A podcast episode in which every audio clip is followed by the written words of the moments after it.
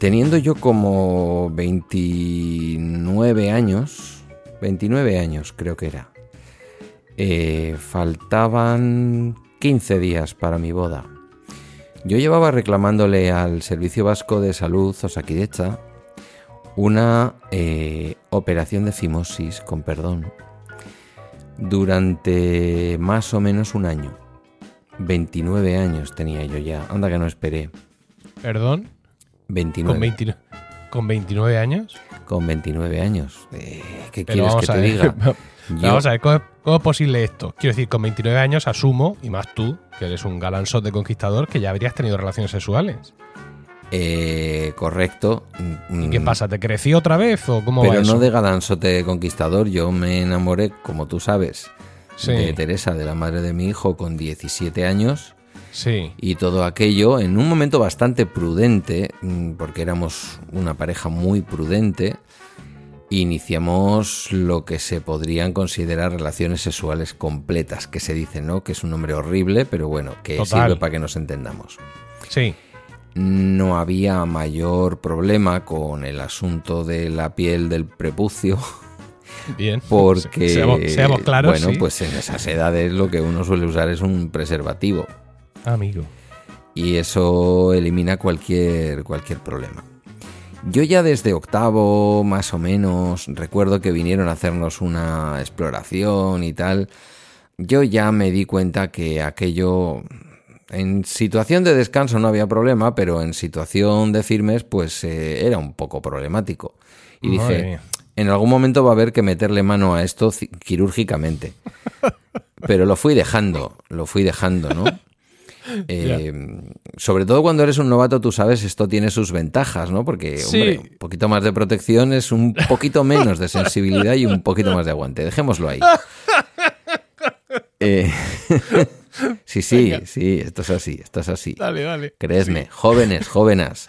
Preservativo tiene sus cosas, como suelo decirles cuando les he hablado de esto a, las, a los alumnos de instituto, sin PIN parental, que, que no lo he necesitado pedirlo pero, pero también tiene sus ventajas, claro, mm, sobre todo para los chicos novatos. Venga. El caso es que yo estaba eh, en una sala del ambulatorio de Osakidecha en Bilbao, un ambulatorio que no es el que me corresponde a mí, digamos, de normal, pero es un ambulatorio de hospitalidad, de, mm, lo diré, de especialidad, especialidades, sin llegar a ser un hospital. Y es ahí donde en aquella época, te estoy hablando del año 97, mm. eh, hacían las intervenciones de toda la zona, yo creo que Bilbao y todo el Gran Bilbao, de, eh, bueno, pues retirar el exceso de piel del prepucio que mm, muchos hombres hemos nacido con ello. Sí. Y ahí fui yo a convertirme al judaísmo cuando me eh, hicieron entrar como cuando entras en estas zonas donde te van a hacer una placa que implica radiología, que implica radiación.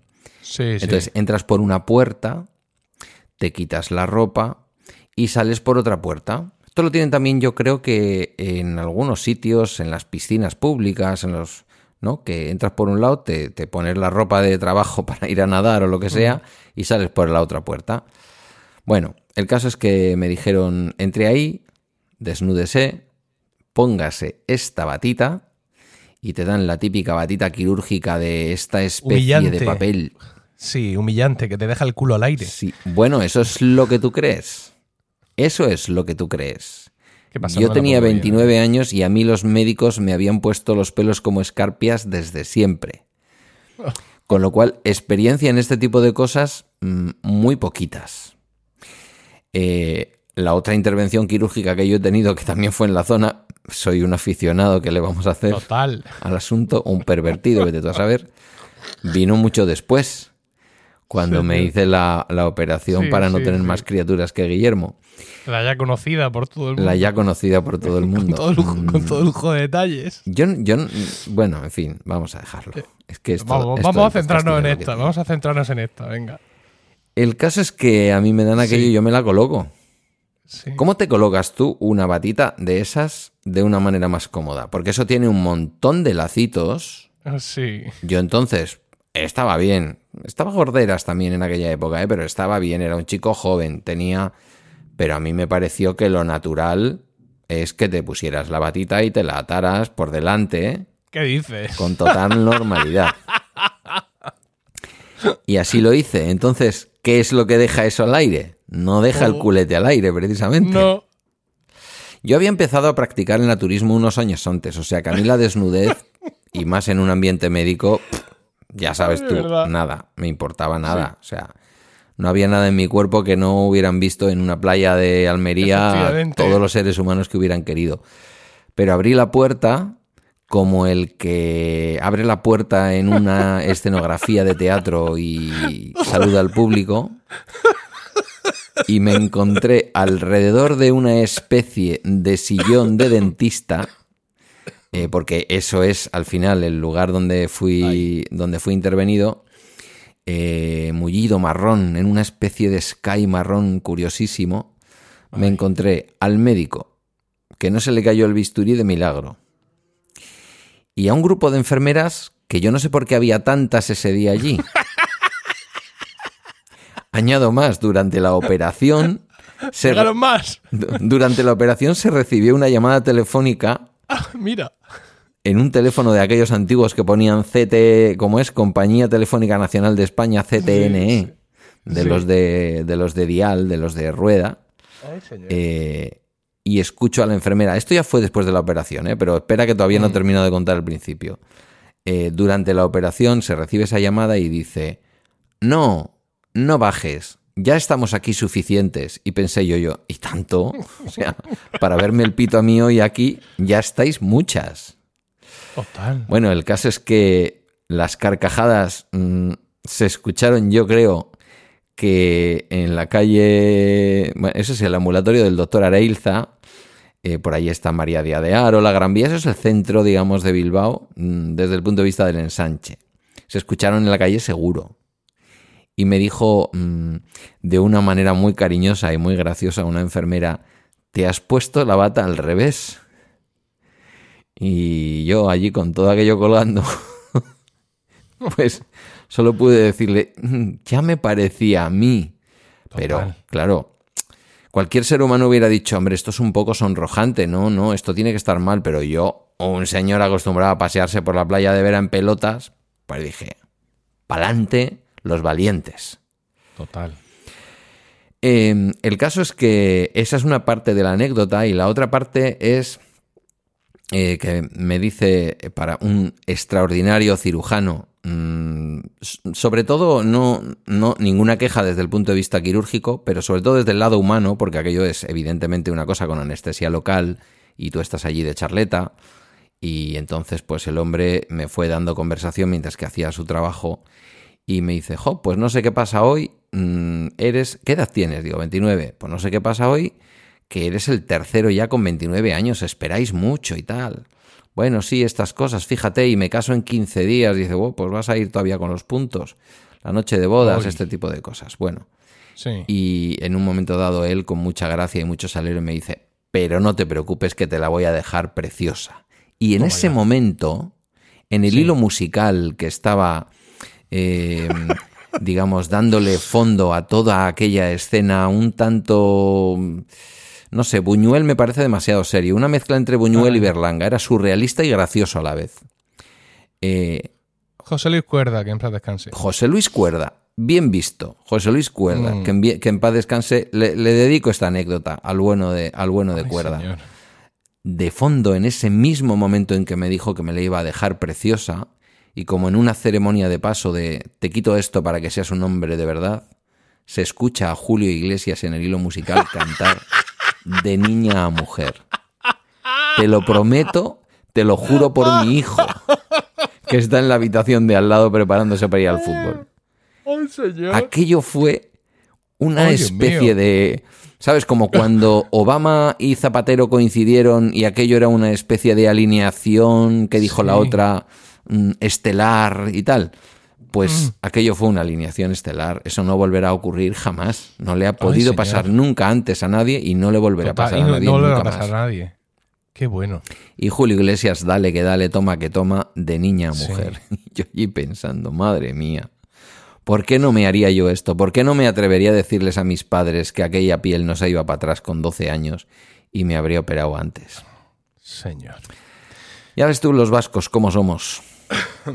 Mira, si te parece, vamos a, introducir más gente en nuestra conversación. Vamos a saludar a nuestros oyentes. Muy buenas y bienvenidos a La extraña pareja, un podcast, una charla abierta entre quien me acompaña, Pedro Sánchez, y yo mismo, quien nos habla, Emilio Cano. Este es el quinto capítulo. ¿Quinto ya, Pedro? Quinto, sí, quinto. Sí, quinto capítulo de un proyecto que tanto Pedro como yo hemos creado con mucha ilusión y que esperamos que os guste. Como ya sabéis, no podemos prometeros mucha frecuencia de publicación eh, y tampoco la ofrecemos, ambas cosas, ni la prometemos ni la ofrecemos, pero sí mucha franqueza en cada capítulo, como habéis visto claramente en los minutos que ya lleváis de este. Pues eh, cuando hemos empezado a hablar de esto, te he hecho una broma, una broma que se convierte en malas noticias, porque eh, te he dicho, ¿qué pasa? ¿Que te había crecido? Pues sí, queridos amigos, esto puede ocurrir. Es que hace, no sé, hará un año así, eh, hablando con un amigo, con un amigo que tiene dos hijos, que tiene dos hijos de la misma edad que los míos, ¿vale? Y me dice, pues no sé qué, no sé cuándo edad, que me tengo que operar de, de fimosis. Digo, vamos a, vamos, a, vamos a ver un momento, vamos a replantearnos esto, esto de lo que estamos hablando, porque hasta donde yo sabía en ese momento, sus hijos eran suyos por el método tradicional. Sí. Y me dijo, sí, es que mm, puede ocurrir. Mm, quiero decir, esto no es...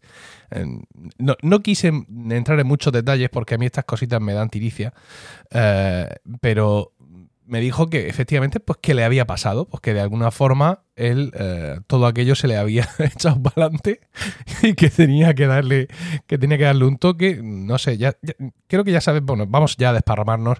Sabes que cuando los, los señores nos hacemos mayores, toda esa zona como que se, como que se viene muy arriba, ¿no? Y como que se desploma así en todo Sí, su esplendor. claro, y que lo vimos en, en- en ese relax eh, de toda la superficie, pues eh, todo aquello se había venido un poco más hacia adelante y pues se, se tuvo que operar el, el señor. Y- Yo siempre estuve medio amenazado por esto, Sí. Por lo que tú dices, esas revisiones del colegio y no sé tal, tal, pero luego no he tenido mayor, mayor circunstancia y no he tenido que afrontar más allá de la propia vasectomía. Y precisamente, cuando yo fui a hacérmela, que creo que yo a esto no le he dado tanta publicidad como tú, eh, había allí, pues esto en el hospital de aquí, en el Moral en Meseguer, uno de los hospitales nuestros de referencia, aquí en el centro de la ciudad, y pues te citan por la tarde y hay un tío con un bisturí cortando todo lo que le pongan por delante, ¿no? Y estábamos allí mezclados los de las vasectomías con los de las fimosis. Y, eh, Es una mezcla muy peligrosa, ¿eh? porque la fimosis es más bien para, para usarla y la vasectomía es para usarla también, pero Sí. te puede dejar con problemas. Pero fue un momento un poco raro, porque había allí un señor muy mayor, pero muy mayor. O sea, un señor con, incluso cuando a la hora de levantarse y ponerse a andar, veías tú que la psicomotricidad ya le había abandonado hasta cierto punto. No por una enfermedad concreta, no por una minupalía, sino porque el tío estaba súper viejo, ¿vale? Y estaba acompañado por la que era su pareja, que era una señora no joven, o sea, no, no muy joven, eh, yo imagino que tendría 45 o 50 años, ¿vale? Y eh, esto no lo voy a decir por racismo, sino por, por, por la escenificación. Eh, era una señora de, eh, de fuera, eh, brasileña en concreto. Todo este, todo este marujeo ya nos lo había contado muy imprudentemente la enfermera. Y luego mm, parece ser que ya había estado hablando allí con ellos y le habían contado que este señor pues se había hecho novio de, de- de esta otra señora y los hijos le habían pedido que se hiciera la vasectomía. Anda, ¿Qué te mi parece? madre. Que yo lo veía al señor y decía, no sé qué, no sé qué tendrá este para dejar en herencia. Porque no tiene pinta, bueno, que muchas veces las pintas no acompañan, ¿no? Pero tampoco entiendo cómo piensan ellos que esta señora se va a quedar embarazada. Eh, ya. Mira, me lo estabas contando y a mí sí me había vencido el racismo, porque eh, nosotros sí que manejamos aquí en algún momento, yo he manejado una- un estudio que dice que las mujeres, mm, concretamente las mujeres brasileñas, nos ven a los españoles como hombres fríos y poco dados a la, a la coyunda. Señor. Eh, entonces pensé que iba más por el otro lado, pensé que iba más por el lado del hombre mayor al que le ha recrecido, que esto yo ya lo había oído antes. Ajá. Y por cierto, si alguien quiere una explicación médica, y bueno, te lo recomiendo a ti, y si alguien de paso escuchándolo, pues se quiere apuntar a la cosa, la muchacha esta que hacía, bueno, muchacha que es de mi edad, que hacía el programa en la SER de Contigo Dentro, que se la han quitado en medio en la SER porque hablaba con demasiada libertad o con demasiada claridad de todas estas cuestiones. Tiene ahora un podcast, ya genuinamente podcast, que se llama Con Todos Dentro. Y hace dos episodios, creo recordar, en el de anoche, viernes, no, en el anterior o en el anterior, habla precisamente de su marido, que colabora también en el podcast, de cómo ha tenido que pasar nuevamente por el, eh, por el quirófano para volver a operarse. Y contactan con un médico de un hospital público de Madrid que lo explica estupendamente bien por qué ocurre y que efectivamente es una cosa que puede ocurrir. A mí ya te digo que con los veintipico puntos, casi treinta que me dejaron, eso ha quedado en su sitio y ahí no se mueve nada. Magnífico. Bueno, pues eh, junto con, esta, con este señor que estaba allí, la, otra estaba leyendo un, libro tranquilamente. O sea, que quiero decir que mm, nos resultó la, escena un poco, claro, pero ya íbamos como un poco diciendo, madre mía, eh, aquí puede ocurrir de todo, ¿no? Y eh, a, nuestro lado, yo estaba con Rocío, a nuestro lado había otra señora de unos, pues, seguramente mi edad, 45, puede que alguno más, e iba con un, con un joven de 20, 21 años. Y dijimos, ¿pero qué está pasando aquí? ¿pero, ¿pero, esto qué es? ¿Cómo es posible? Claro, nosotros en ese momento no sabíamos que allí estábamos los de la fimosis y los de las vasectomías. Y estábamos escandalizados. Porque ya nos habíamos quedado contusos emocionalmente por la historia del, del señor y, su nueva pareja. Entonces, ver a esta señora con este chaval tan joven cuando el chaval se levantó y se fue, le dejó la cartera y las llaves y no sé cuántos. Le, hizo uno de coquemaya. Entonces nos dijo la señora que era el segundo día que venía, porque el día anterior había tenido que ir con el otro mellizo. Es decir, que eran sus hijos. Eh, y que venían a hacerse la fimosis. Eso es lo que te iba a decir. le, hizo, le, hizo, la de coquemaya, le dijo, adiós mamá, adiós mamá. Claro, y entonces ya mm, ya se relajó un poquito la tensión allí en el ambiente. Ah. Había otra pareja, otra pareja más, voy a decirlo, normal, es decir, un marido con su mujer, ¿vale? Por, hablar de normalidad, por así decirlo.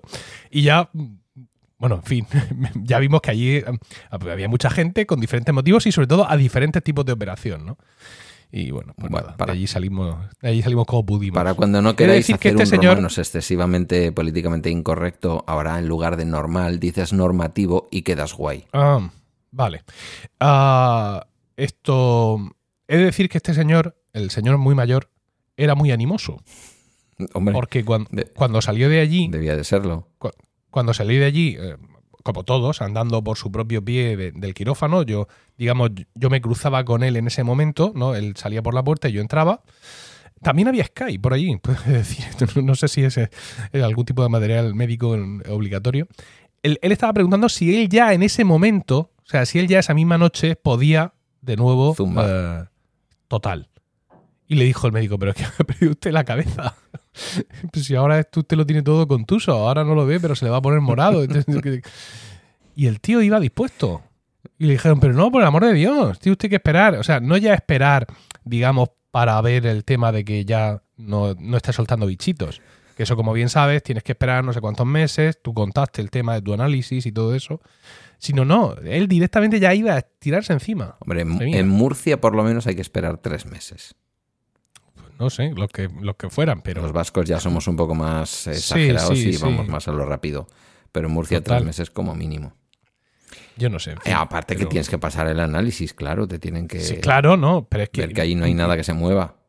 Pero es que, eh, insisto, más allá de que se mueva o no, o sea, que esa misma noche, cuando a ti te acaban de, abrir y cortar por, ahí, tú pienses que, pues, en fin. Se te forma un hematoma mm, que... Total. que ríete tú de... En fin. Bueno. Pues esto generalmente es la introducción. Lo digo por si hay alguno que está escuchando el podcast este por primera vez. Generalmente suele haber una pequeña introducción muy breve sobre alguna anécdota de nuestra juventud o infancia, que en esta ocasión pues ha comido 20 minutos. Y que suele dar título luego al podcast, por cierto. Sí, efectivamente. Pero bueno, esto ha sido una excepción porque generalmente no nos solemos alargar tanto mm, con estos temas. Hoy yo, yo tenía un tema que, me interesa tratar y además me interesa tratar con Pedro porque estoy a punto de eh, hollar un sendero por el que él ya ha pasado. Y quería conocer un poco cómo fue su experiencia y sus motivaciones. Eh, el, el, sendero que yo voy a hollar es un sendero académico, yo soy diplomado en ciencias empresariales, en la especialidad de marketing por la Universidad de Murcia, y la diplomatura es un título universitario de tres años que existía en el anterior ordenamiento eh, educativo español. Eh, en, las épocas en las que yo estudiaba y cuando estudiaba Pedro, teníamos las diplomaturas que eran de tres años y las licenciaturas que eran de cinco años. ¿no? Alguna había de seis años, como por ejemplo medicina. Luego ya, después de tu licenciatura, pues puedes hacer tu doctorado o lo que, o lo que hicieras. Luego vino lo que se conoce educativamente como Bolonia, ¿no? Los acuerdos de Bolonia o lo que sea de la Unión Europea, el plan Bolonia, y ahora lo que tenemos en la universidad son grados. Se llama grado todo lo que haces allí y tiene una duración de cuatro años y luego tiene un trabajo de fin de grado y luego pues tienes un máster y luego tienes un doctorado y luego haces el pino puente, etcétera, pero ya no existe esa diferencia de estudios universitarios. Es decir, todo el mundo que sale de la universidad sale con un grado, no tiene eh, ya no hay, digamos, diplomados o licenciados, sino que son todos grados.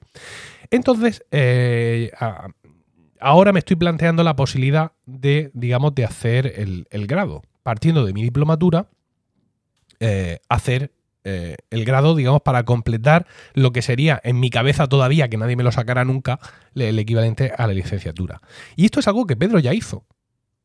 Pedro lo ha comentado ya en alguno de sus podcasts, que en un momento dado, él que tenía, eh, como yo supongo, una diplomatura, hizo el acceso a grado en su momento y quería ver un poco, digamos, ¿Qué habías estudiado? ¿Qué grado hiciste? ¿Qué te motivó a hacer eso? Y cómo, eh, digamos, cuál fue el proceso incluso académico eh, de, pasar de una cosa a otra. Cuéntanos un poquito. Bueno, hay que recordarle a la, mm, audiencia, a la comunidad que nos escucha, eh, sobre todo si nos escucha de fuera de España, que a lo mejor todo esto le suena extraño, que en ese asunto de la diplomatura no es que estuviéramos profesiones raras como la tuya o la mía que bueno, tampoco es que sean tan raras, pero que no era una cosa excepcional, que por ejemplo todo el tema de enfermeros y enfermeras, los maestros y maestras, muchas de las profesiones con cierto reconocimiento, no suficiente, pero con cierto reconocimiento social, eran diplomaturas. Era así porque su plan de estudios decía que en tres años, chimpún. Em, yo no sé si era tu caso, pero desde luego en el nuestro, además, era una reivindicación histórica el, logro de la de, lo que entonces eran los cinco años, ¿no? La licenciatura. Eh, y, era una reivindicación histórica porque, claro, no es que uno pudiera elegir como podía pasar, por ejemplo, en, en, en, en ciencias económicas. A ver si lo digo bien. Aquí esto se hacía en la Escuela de Económicas de Sarrico y había eh, la licenciatura, la diplomatura en económicas y la licenciatura. No sé si era tu caso, no sé si tú pudiste hacerlo y elegiste hacer la diplomatura. Claro, nosotros teníamos aquí diplomatura en ciencias empresariales Eso es. y luego licenciatura en económicas. Lo que pasa es que nuestra facultad de económicas en aquel momento estaba muy desprestigiada. Entonces, eh, de hecho, esto me lo, me, lo, me lo explicaron a mí y lo pude yo comprobar de primera mano en las ofertas de trabajo que entonces salían en los periódicos, ¿no? Se busca licenciado en económicas, bla bla bla bla bla bla bla bla bla bla bla bla. Abstenerse en Murcia y La Laguna. Claro. ¿Qué te parece? Sí. Y luego lo vi eso en más ofertas de otras titulaciones, ¿no? Donde abiertamente pedían que los de ciertos universidades no fueran, pues porque no se contaba con ellos a priori. Y en ese sentido, pues yo decidí hacer económicas, que es en plan, como soy muy mal estudiante, perdón, empresariales, soy muy mal estudiante, a los tres años tendré un título y luego ya si acaso hago la licenciatura, cosa que en su momento evidentemente nunca hice. Yo no elegí la, no elegí la titulación por los años de estudio. Yo elegí la titulación, y esto creo que también lo he contado quizás en podcachitos allí en mi proto podcasting, eh, porque la madre de mi hijo y entonces amor de mi vida me dijo, ¿cómo voy a hacer yo por ella historia y tú periodismo si son dos mm, estudios chulísimos, pero dos profesiones abocadas al paro? Eh, en aquel momento, sobre todo en periodismo, menos paro, a largo plazo, mm, qué buen consejo me dio, me dio Teresa. Eh, y entonces me habló de estos estudios Pensamos que ideológicamente eran unos estudios que, bueno, estaban bien. En aquel momento la escuela en, Bilbao no había, la universidad privada de Deusto la había tenido, pero la dejó en el setenta y pico, y había que desplazarse a Donosti o a Vitoria. Nosotros elegimos Vitoria mm, por más cercanía y también por la impresión que nos dieron los dos centros cuando los visitamos y porque además la Escuela Universitaria de Trabajo Social de Vitoria, aunque seguía siendo una entidad del obispado, esto es una cosa histórica en mi profesión, la influencia e incluso la, el protagonismo de la Iglesia en, la impartición de los estudios de primero de asistencia social que no llegaban ni a ser universitarios y luego las diplomaturas, eh, pero ya estaba escrita la UPV, es decir, el proyecto era claro, mm, íbamos a salir con un título de la UPV y aunque era una universidad privada y tenía sus pagos aparte y sus cosas, mm, empezaba a ser ya casi como si dijéramos una unidad, una universidad privada concertada. Hoy en día está completamente integrada y es pues eh, la facultad, mm, no recuerdo ahora exactamente la facultad general que es, pero eh, digamos que los estudios de trabajo social están ahí en una facultad de la Universidad Pública en Vitoria. Em, hicimos esos tres años. Eh, a mis padres le costó entenderlo porque yo había venido sacando buenas notas, quitando pues aquel año de segundo de BUP que fue un poco raro en mi vida y que lo repetí. Eh, y entonces no entendían cómo su hija, que siempre le había costado tanto sacar los estudios, se lanzaba a sacar un título de derecho y su hijo, que siempre había ido sobrado, pues iba a una cosa tan rara como eso que había que explicar que no era para limpiar culos a señores mayores, ¿no? Em, el caso es que luego mmm, salió todo muy bien porque lo cierto, y quizás sea también tu experiencia, es que estas diplomaturas eh, tenían, como tú has explicado en el caso concreto, pero, pero no tanto por, porque digamos, la, el título superior tuviera menos o más crédito, sino porque realmente eran mm, relativamente prácticas para lo que era la universidad de nuestra época. Nosotros teníamos, de hecho, tres años de prácticas en tres años de carrera y salí y nada, pues a mí me dieron el aprobado un 10 de junio y yo mm, antes de acabar ese mes de junio estaba ya trabajando en la Diputación Foral de Vizcaya haciendo unas sustituciones, ¿no? Claro, cuando yo me voy en el... Bueno, todo eso pasa, me voy a trabajar a Hermua, mm, estoy del, del 95 al 2000 como funcionario interino, no, como laboral indefinido, como laboral temporal. Eh, en el año 2000 me saco mi plaza en propiedad y bueno, pues ya está, ya has hecho tu carrera, ya tienes todo y venga a trabajar, no, no hay más historia, ¿no?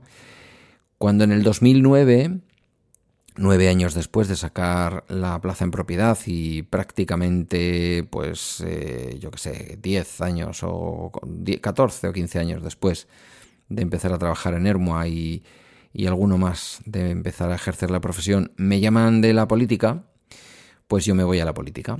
Y estoy tres años y medio a un nivel... Yo sé que la política está muy desprestigiada, esto lo he contado en muchos podcasts, pero la experiencia de un político que va a un sitio donde hay mucho trabajo y con ganas de trabajar, eh, no a ser el director de turismo, y que me perdone la directora de turismo de aquella época, del gobierno vasco a vender Euskadi por ahí y a visitar pueblos, sino a hacer lo que me tocó hacer, con todo el tema de la crisis en medio de toda aquella historia y yo llevando todas las subvenciones públicas a las familias y la, lo que aquí llamamos renta garantía de ingresos, yo adquirí un nivel de, rendimiento de 12, 14 horas de trabajo, que el 13 de enero del año 2013, cuando el Endacari Urcuyu publica en el Boletín Oficial del País Vasco que me agradece los servicios prestados y que me vaya a mi casa, pues eh, yo digo, ¿y ahora qué? ¿Qué hago yo después de las 3 de la tarde? Sí que estaba yo ya con mis experimentos de podcasting y estas cosas, pero dije, a ver, pero algo de más fundamento. Y en ese algo de más fundamento y después de haber estado mm, gestionando un equipo de unas 200 o 250 personas sin tener ni puñetera idea, una de las cosas que me convenció es estudiar un posgrado de Dirección Estratégica en Recursos Humanos en la Universidad Oberta de Cataluña. Descubrí lo que es la formación a distancia. Y la formación a distancia, mm, este podcast no está patrocinado, en una universidad seria como es la UOC. Eh, descubrí que se podía uno sacar un título de ese tipo sin hacer un solo examen, sino trabajando y con verdaderos retos cada 15 días. disfrutando, conociendo por dentro empresas como Repsol o como Mercadona, tal, y descubrí una cosa que es que con la edad adulta, si eres un ser curioso como somos todos los oyentes y productores de podcast, pues lo de la universidad es un chollo. Quiero decir que cuesta un dinero, hay que pagar varios miles de euros, pero después tienes a un montón de gente que sabe mucho y que en muchas ocasiones sabe muy bien cómo contártelo y tú estás disfrutando como un enano, porque estás aprendiendo, estás aumentando, digamos, tu cualificación profesional, pero te estás divirtiendo mucho. Cuando acabé aquel posgrado, ya digo, mm, espoleado por el hecho de que yo a las 3 de la tarde sí tenía la crianza de Guillermo, pero de aquella manera, y tenía tiempo, pues dije, bueno, y si he hecho un posgrado en dirección de recursos humanos, ¿cómo no voy a acabar mi carrera ahora que puedo? Pregunté en la universidad pública y me dijeron que habían dejado de hacerlo, que se habían acabado ya los, los cursos de adaptación a grado, y entonces el colegio, el, Consejo General de Colegios del Trabajo Social de España, pues eh, nos informó que tenía un acuerdo con una universidad también online, como es la UNIR, la Universidad Internacional de La Rioja, de no tanta calidad como la UOC, porque estaba empezando en aquel momento, pero bastante solvente, y que ofrecían la adaptación a grado. Pregunté qué asignaturas me convalidaban y qué asignaturas no me convalidaban por los años de experiencia, que esto es importante y tú también te lo vas a encontrar. Igual no lo esperabas, Emilio, o igual ya lo has mirado y, y sí lo has visto, pero va a haber un montón de cosas, bueno, un montón Va a haber por lo menos tres asignaturas, diría yo, que te van a decir, estas no tienes que cursarlas porque usted tiene ya más de 10 años de experiencia. Y el resto de asignaturas pues me parecieron sugerentes y nada, dije, adelante. ¿He aprendido más de lo que sabía?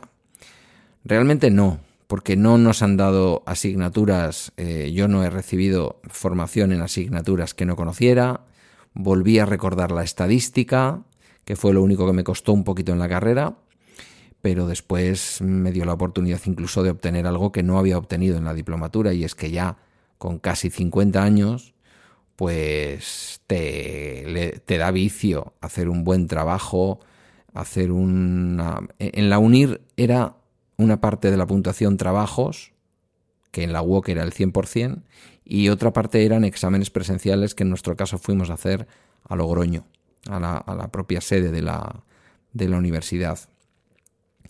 Y bueno, obtuve lo que te digo, incluso alguna matrícula de honor que yo no había tenido en, que no había tenido en los años mozos de estudio, ¿no? Entonces, para mí, si me lo estuvieras preguntando ahora sin el micrófono delante, te diría, adelante. Eh, sé que eres un hombre muy consciente de cuál es tu tiempo y de cómo manejarlo, Mm, por ahí te pondría todas las pegas del mundo, pero si has decidido hacerlo es porque has visto el hueco eh, donde poder eh, dedicarte a ello. Mm, seguro que te va a costar un poquito más de lo que me costó a mí, porque yo no tengo tres hijos, no vivía en aquel momento con él todo el tiempo, entonces tenía más tiempo libre, pero desde el punto de vista de lo que es la experiencia de estudiar con. de estudiar añoso, vamos a decir, eh, es tremendamente placentero. Y además, conociéndote, lo vas a pasar muy bien. Mis circunstancias, como, como bien dices, son, son distintas a las tuyas. Yo, mm, yo, no estoy haciendo esto, digamos, porque, evidentemente, porque me encuentre, oh, en un momento de ocio. ¿Qué, qué podría hacer yo ahora? Ni, ni muchísimo menos. Porque no, no, es la situación. Es decir, yo tengo los tres críos, tengo mi trabajo por la mañana, que me deja exhausto, tengo Emilcar FM por la tarde, eh, weekly, en fin, eh, las consultorías de podcasting, las charlas sobre productividad, es decir, que yo mm, estoy entretenido, por así decirlo. Y además tengo a Rocío haciendo el doctorado, con lo cual, eh, a su trabajo de por la mañana, que eventualmente puede irse a por la tarde, al, igual que sus clases en la universidad como profesora asociada, pues ahora tengo que eh, procurarle el espacio que necesite para ir preparándose el doctorado. Pero claro, yo tengo muy malas influencias en todo esto y la mala influencia que tengo es Fran Molina. Fran Molina, eh, nuevo compañero en Proyecto Macintosh, que ya estaba en Emilcar FM haciendo Eureka, gran amigo y un hombre que también está con Carmela haciendo cum laude, Sí. es decir, que lo suyo es la carrera universitaria.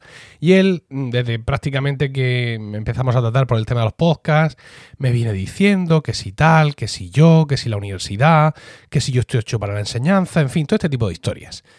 Y y yo le decía, bueno, es que con mi diplomatura yo no puedo acceder a, a un puesto de profesor asociado en el caso de que quisiera. Sí, sí, hay algunos que te lo permiten tal. No, ¿y por, por qué no te haces el grado? Digo, mira, Fran, Fran Molina, yo he sido el peor estudiante que nunca jamás se haya matriculado en la Universidad de Murcia. No tiene nada que No, ver. pero tal, No tiene nada que ver, pero para esta parte, para la otra. Bueno, el caso es que eh, haces el, el paso a grado. Digo, no, esto ya lo miré en su momento y no hay, no hay curso puente.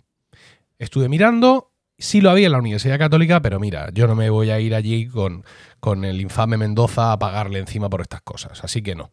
El caso es que mm, lo miro de nuevo, me, mm, incluso llamo por teléfono al vicerrectorado de estudios de aquí de la Universidad de Murcia y me dicen, no, efectivamente no hay curso puente, pero tú vas a la facultad de la secretaría, al revés, a la secretaría de la facultad y le dices, mire, yo tengo estos estudios, ¿qué tengo que hacer o qué asignatura me tengo que matricular para obtener el grado en lo que sea? Entonces llamo a Fran y le digo, oye Fran, que mira, que como yo te dije no hay curso puente, lo que hay que hacer es esto. ¡Oh, magnífico! Yo te lo hago. ¡Clock! Cuelga el teléfono. Y lo siguiente que sé es que estoy un sábado por la mañana de hace siete días en casa de Fran Molina, delante de un documento que ya existe en el que se muestra cómo adaptar mi diplomatura de empresariales plan del 79 al grado en administración y dirección de empresas. Y según Fran, todo es muy fácil. Quiero decir, porque al final eh, son no sé cuántos créditos que no sé cuántos me los convalidan por mis años de, de- de servicio, por así decirlo, por mis años de desempeño profesional, con lo cual yo tan solo tengo que cursar 64 créditos. Y eso se hace en un curso académico, según Fran Molina. 32 en el primer cuatrimestre y 32 en el segundo Correcto. cuatrimestre. Fran te Y yo está, dije, te "Jo- está dirigiendo, pero vamos, como lo que es un experto en el asunto. Pero es que su dirección no acaba ahí. Dice luego el TFG, que eso para ti es, no es ningún problema, y luego yo mismo te dirijo la tesis y en cinco años te estamos invirtiendo, doctor, en la festividad de Santo Tomás de Aquino. Digo, ah. Y también me dice, por cierto, que todo esto mm, sin presión. Bueno, eh, hay una parte en la que voy a estar de acuerdo con Fran, como suele ser incluso cuando le escucho, que me encanta. Eh, y hay una parte en la que, bueno, tú ya estarás viendo que no es tan fácil. No, ¿eh? el, claro, el doctorado no se lo dan a cualquiera. No, el no, cum no. laude, Entonces, el, el- ¿cómo es? El, ah, el TFG no, o el, la- doc- el grado. el doctor honoris causa, sí, el honoris causa sí se lo dan a cualquiera. sí. Ah, Recordemos que se lo dieron al, al tipo este, al, ¿cómo es? Al Mario, mm, al banquero, Ah, Mario a Conde, Mario sí. Conde. Le dan un doctorado eh, honoris causa a cualquiera. Eh, ser doctor en la universidad es una cosa que no se regala, no se regala. Eh, o sea, esa parte yo la veo que hay ahí mucho trabajo.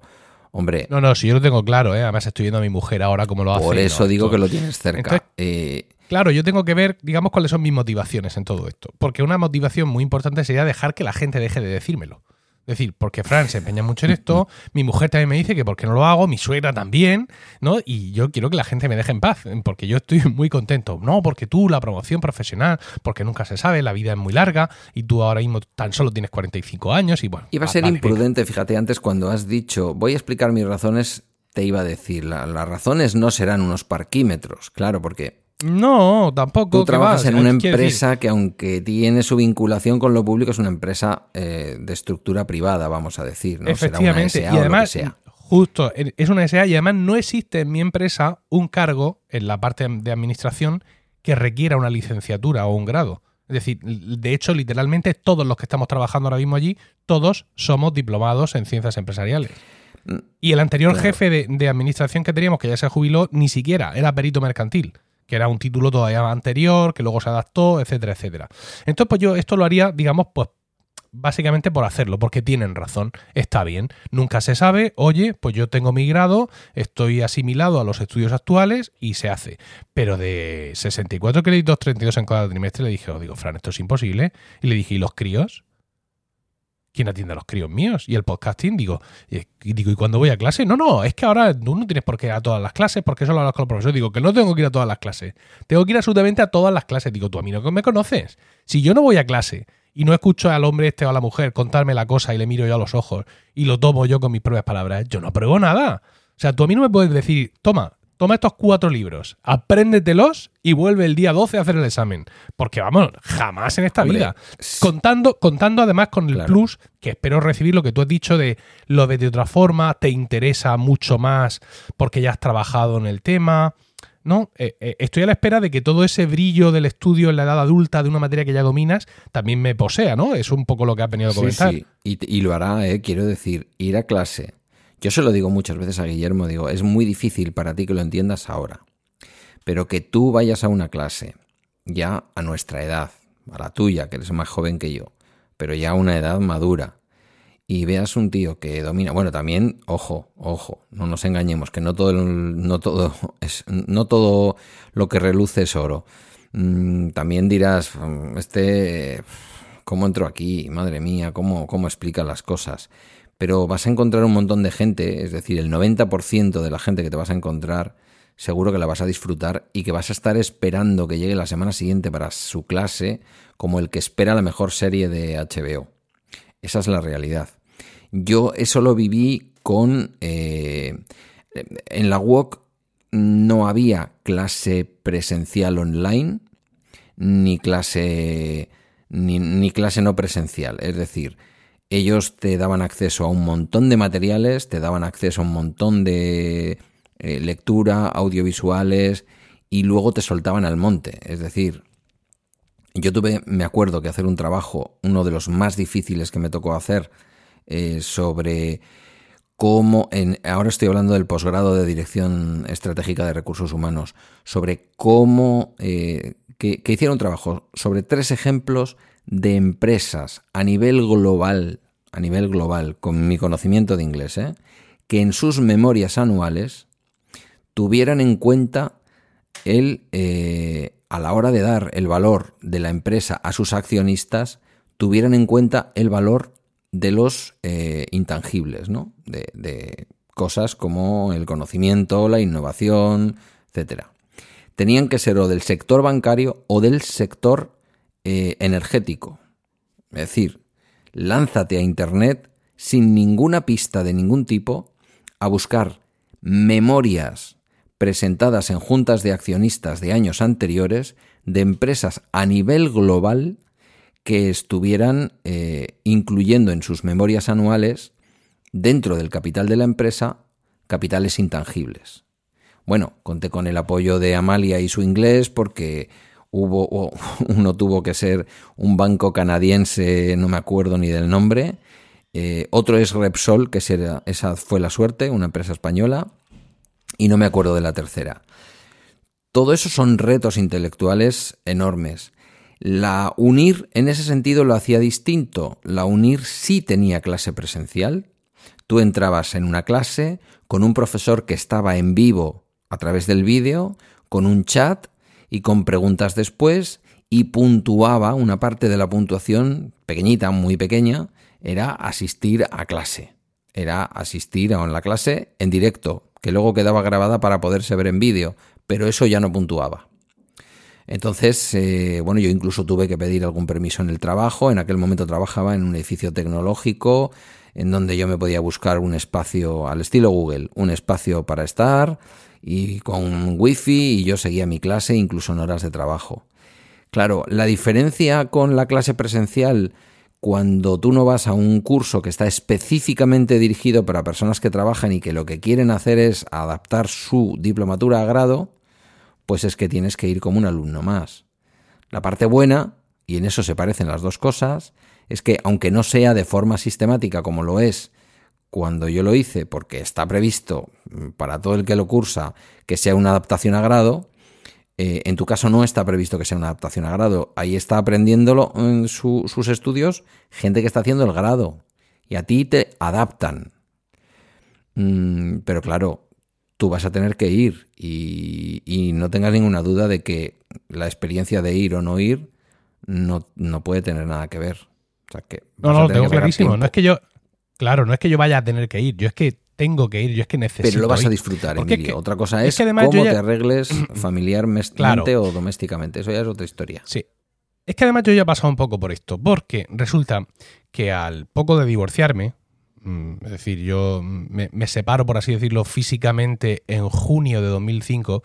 Bueno, pues en el inicio de curso, del siguiente curso, el curso 2005, 2005 eh, sí, 2005-2006, eh, en ese mes de, de, septiembre, sin tener todavía el papel del divorcio, por así decirlo, no ya con toda esta historia de una nueva vida, se abre ante mí toda esta historia, decidí estudiar musicología.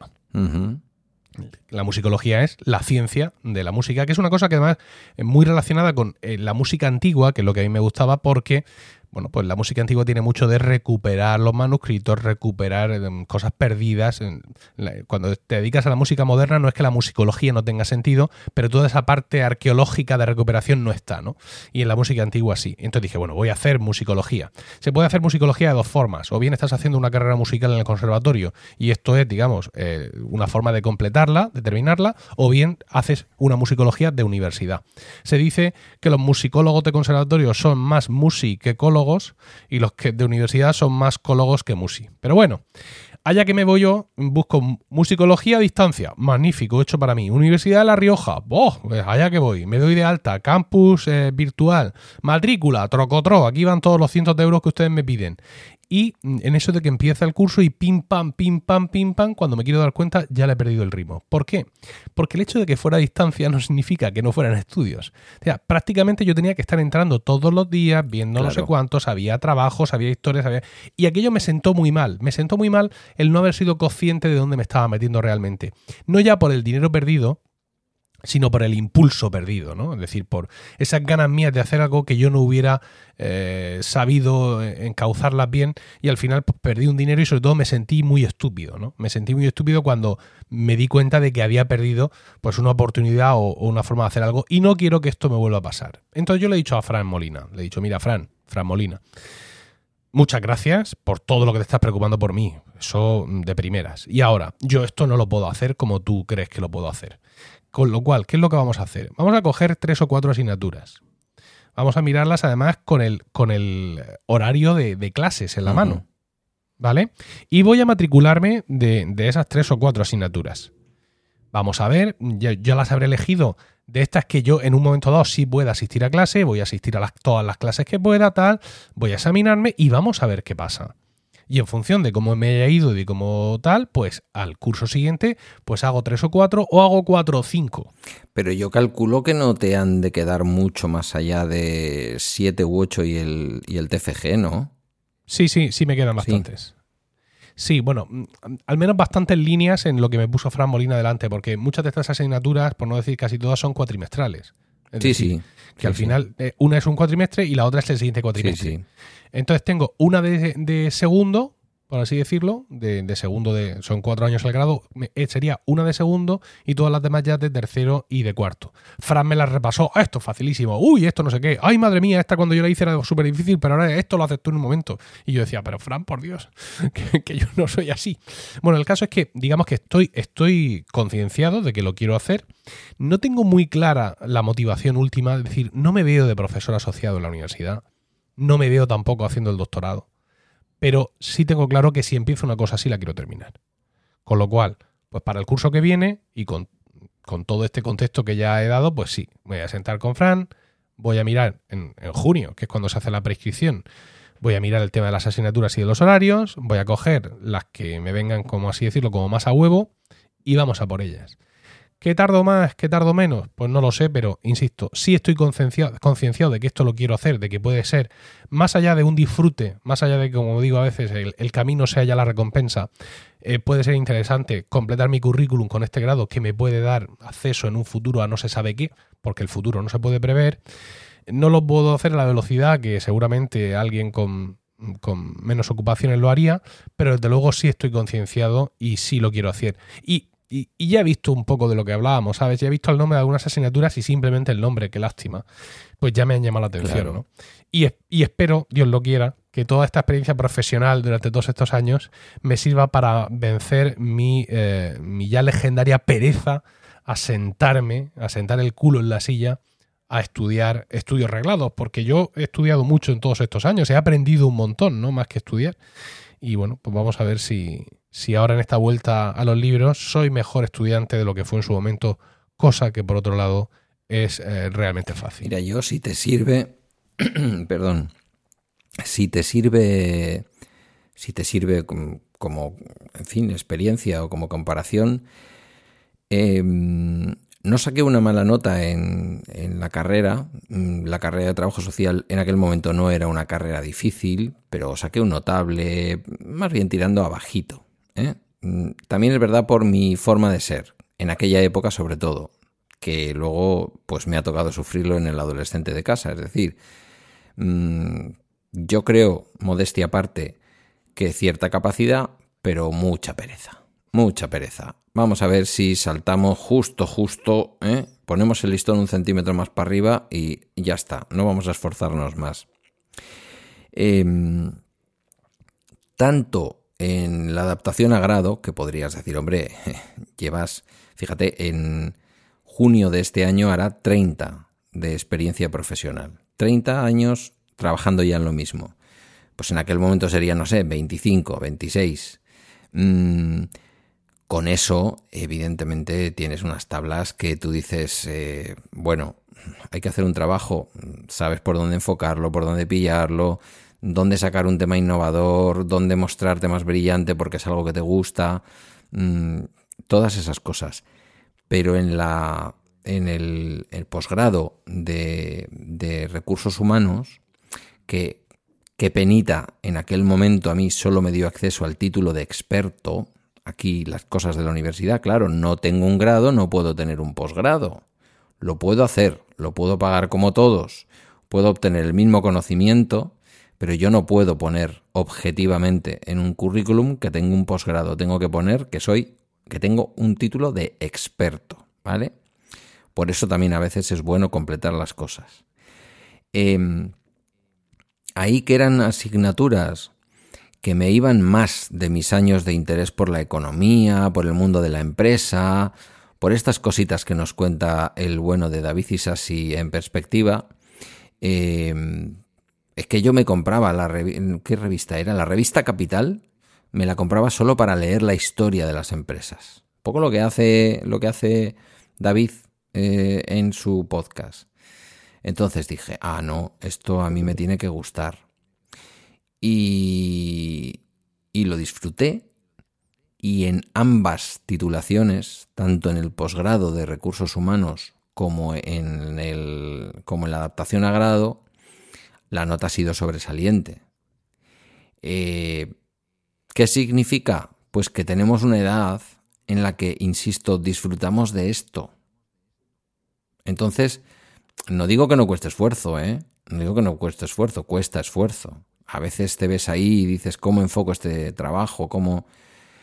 Y luego, mira, a mí en mi caso, además, eh, y esto es algo que te lanzo el guante, tú que estás ahora tan con los temas de productividad llevándolos a la universidad, por mucho que digas que seas un cinturón naranja, tienes una capacidad de comunicación que es más importante que a veces saber demasiadas cosas porque a mí me han dado formación en el método Agile, en el otro y en el otro, y he dicho, a mí me da esto Emilio y yo lo entiendo y ya lo estoy poniendo en práctica.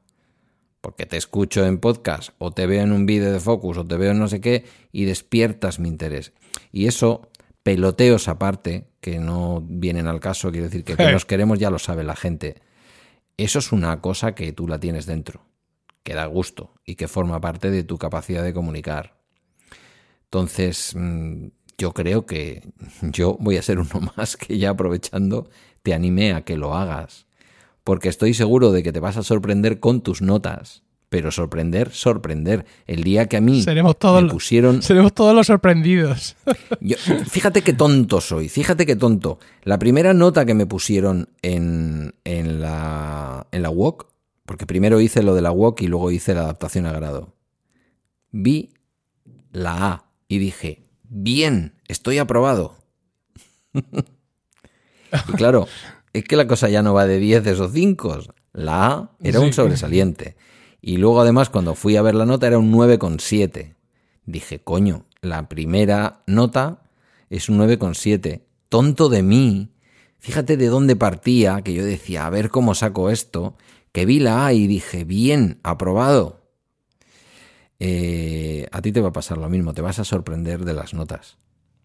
Bueno, pues eso, eso espero realmente, eso espero porque le, quiero poner énfasis, aunque vaya con cierta, eh, con cierta incertidumbre ¿no? y con, reservas, pero desde luego ya te he dicho, si lo, si lo empiezo lo, lo, quiero hacer y espero que dentro de, quién sabe, un año, ¿vale? Porque estas cosas son así, son a más largo plazo, pues yo pueda venir aquí después de haber cursado el primer cuatrimestre y haber dicho, oye, pues mira, he hecho tres asignaturas, me ha ido muy bien, tal, y esto lleva, se disfruta, buen ritmo. Se disfruta. Mira, está contando ahora en su Daily Santiago Pascual que él se ha ido también matriculando en un par de asignaturas, poco a poco. El hombre parecía que había suspendido, luego lo reclamó y ha aprobado.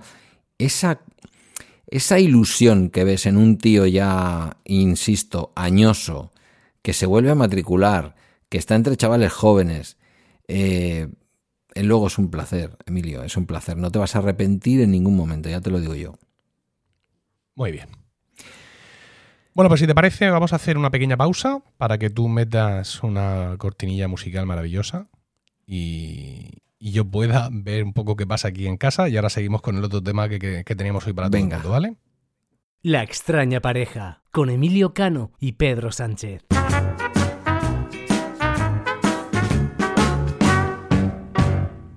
Bueno, pues después de estos segundos musicales para atender las cuestiones domésticas de un sábado por la mañana, esta semana eh, yo te proponía un segundo tema, que es algo que hemos ido haciendo en la mayoría de los programas de La extraña pareja, eh, porque me quedaba gratamente sorprendido y me lancé al Instapaper y me lo he leído luego más despacito que una sonda había desvelado el mundo más lejano y antiguo del sistema solar. Entre eso y que, bueno, creo que estamos viendo, yo la tengo ya terminada, pero tú estás en ello. Perdón, perdón, perdón, perdón, perdón, perdón, perdón. El planeta más lejano y antiguo del sistema solar. El planeta más lejano y, y antiguo del sistema solar, no. El mundo más lejano y antiguo del sistema solar. Ah, que es lejano de nuestro sistema solar, no que pertenezca a. Cuidado. Eh, ya me estás liando. Claro, el sistema solar nuestro es el que es. Mercurio, Venus, Tierra, Marte. Sí, pero, pero están hablando de algo que han encontrado dentro de nuestro sistema solar y que al parecer es lo más antiguo y lejano.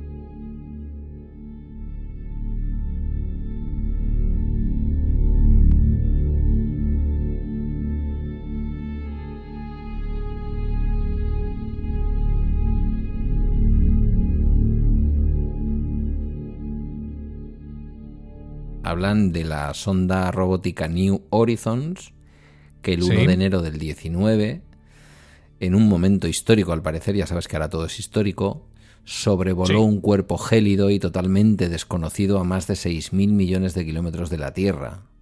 El objeto mm. celeste más antiguo y lejano jamás visitado por una nave. Dios mío. Citó a este nuevo país al que, hombre, no vamos a decir que le tenemos tanto apego como al Washington Post, ¿verdad? Eh, pero está cogiendo un aroma un poquito distinto. De vez en cuando da, da hasta gusto visitarlo. Bueno, ya veremos. Eh, el caso es que, guiado por eso, no voy a describir ahora la noticia. Han llegado a un sitio allí que le han rebautizado como Arrokoth, que significa cielo en la lengua de los indios norteamericanos. Estas cosas que le gustan a los estadounidenses. Luego a los indios americanos los tienen en reservas, pero se ocupan de ellos para estas cosas. Eh, mm, vino a mi cabeza algo que yo no sé para ti cómo está de claro o cómo no está de claro, pero me di cuenta que en realidad, mm, sobre todo, estaba hablando antes de la serie, no lo he terminado de decir, de la serie... Em, dame, el nombre de la serie, que estoy mayor. The, Expanse eh, esto de mundos dentro de nuestro propio universo, pero que están en otras dimensiones. Bueno, el caso es que yo me di cuenta que no he terminado, creo que a lo largo de mi vida, de comprender nunca, y lo reconozco aquí públicamente, los reconocimientos de ignorancia son, son muy sanos. Eh, la diferencia precisamente entre sistema solar, Vía Láctea, resto del universo. Claro, es que las diferencias son importantes. No es el tema de hoy hacer una diferencia de todo esto, pero sí quiero comentarlo como contexto que nosotros, como tú muy bien dices, vivimos en un sistema solar alrededor de un sol que es el nuestro, pero que hay muchas otras cosas, incluso dentro de nuestra propia Vía Láctea, ¿vale? Está viendo por ahí que la Vía Láctea tiene un montón de brazos. El otro día le escuchaba a José Manuel Nieves en Materia Oscura hablar de que en ocasiones él que ha sido tan fin tan científico y sin salirse de la huella ahora dice que podría haber habido viajes intergalácticos de otras civilizaciones que algunos científicos dicen que esto podría haber ocurrido porque claro, al fin y al cabo nuestra galaxia no es más que una especie de pulpo girando, ¿no? Esa imagen que tenemos de las galaxias girando y que en algunos momentos unos cuerpos celestes han estado más cerca de otros, quizás a lo largo de milenios algunas civilizaciones han elegido momentos determinados para visitar la Tierra.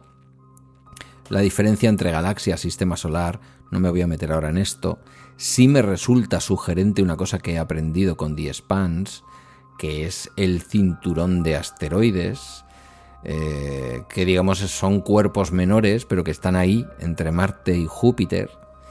Y bueno, pues eh, en The Spans se ve, ¿no? Eh, los cinturonianos que viven en Ceres, que es un planetoide, digamos, de ese cinturón de asteroides. Y con todo esto en la cabeza, bulléndome, yo me planteaba, mm, me gustaría comentar con Emilio en la extraña pareja cómo sería si ahora tuviéramos la posibilidad, si se nos pusiera en un brete, digamos, de decirnos, oiga, ¿quieren ustedes ser, quieren ustedes formar parte de los colonizadores con sus familias? Por supuesto, no se trata de dejar a nadie atrás, ¿no? Porque no vamos a dejar a nadie atrás. En ese caso la respuesta sería no. Pero con nuestras familias irnos como colonos a nuevos mundos. A nuevos mundos, vamos a decir, por ser prudentes, dentro por lo menos de nuestra, de nuestra Vía Láctea. Ya no digo de nuestro sistema solar, pero podría ser también dentro de nuestro sistema solar simplemente ir al cuarto planeta, al que nos pilla más cerca, a los vecinos de al lado, a Marte. ¿Tú te has parado a pensar alguna vez en cómo sería todo esto y qué respuesta darías, Emilio? Más allá de los inconvenientes del viaje y todas estas cosas. Yo es que no sé cómo tú te metes en estas cosas, porque a mí es que me vuela la cabeza directamente.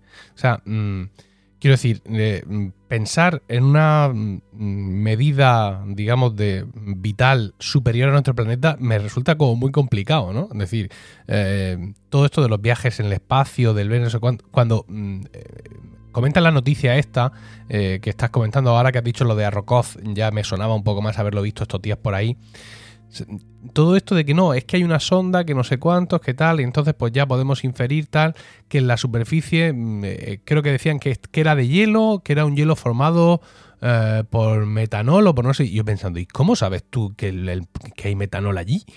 Si, la, sonda no ha vuelto con una muestra. Evidentemente esto está resuelto para la ciencia, ¿no? Es decir, entiendo que hay formas de, simplemente con, la sonda esta que llega allí y que se sepa más o menos la composición química o que puede haber una superficie de, un planeta, de un asteroide o, de un, corpúsculo, lo que sea. En algún año en Naucas lo han explicado muy bien. Se suele hacer casi todo por... Ahora, perdón, porque este es el momento cuñado. Aquí podrías meter alguno de esos jingles que, de tienes sí, de, Nathan, sí. Eh, pero básicamente al final lo que hacen es traducir eh, eh, imágenes que a los científicos les llegan en unas condiciones muy penosas. como, como cuando vas al médico y te dice, mira, es niño, ¿no ves que está ahí? Y tú dices, yo solo veo ahí un gurruño raro. Pues ellos hacen lo mismo, ¿no? Con eso y con matemáticas. No, no, evidentemente. Pero que a mí me, vuela mucho la cabeza con, toda esta historia, ¿no? Es, como cuando sale la noticia, ¿no? Un planeta o no sé qué estrella en no sé qué sitio mm, murió hace miles de años y eso explica perfectamente por qué eh, aquí las amapolas son rojas. Y tú, pero mm, ¿de verdad? O sea, no sé. Llega un momento en el que la exploración espacial o lo que, todo lo que conocemos de- de- del espacio, de las profundidades siderales y todo eso, para mí se, asemeja cada vez más a la microcirugía, ¿no? Y al conocimiento de las células por dentro. Sí, Porque tiene para mí el mismo grado de complejidad. Es decir, mi capacidad de abstracción es nula por completo. Eh, y fíjate, entroncando con el tema que hemos tocado antes, eh, yo tuve una nota en selectividad muy, muy, muy vulgar, por así decirlo, y eso no me permitió hacer informática, que es lo que yo quería hacer, o al menos lo que yo creía que quería hacer. Porque a mí, claro, me gustaban los ordenadores. Lo cual no te prepara para hacer informática. Esto es una noticia que, que yo aprendí después más tarde.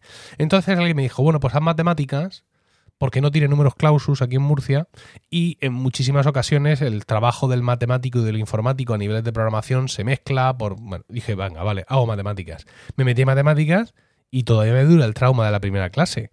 Y entonces me di cuenta de que no, de que a mí me podían haber gustado las matemáticas en COU y haber sacado unas notas aceptables, como así fue, pero que eso dictaba mucho de la capacidad de abstracción que uno necesita para hacer matemáticas o para hacer mm, eh, informática o incluso muchas asignaturas de muchas ingenierías. ¿no?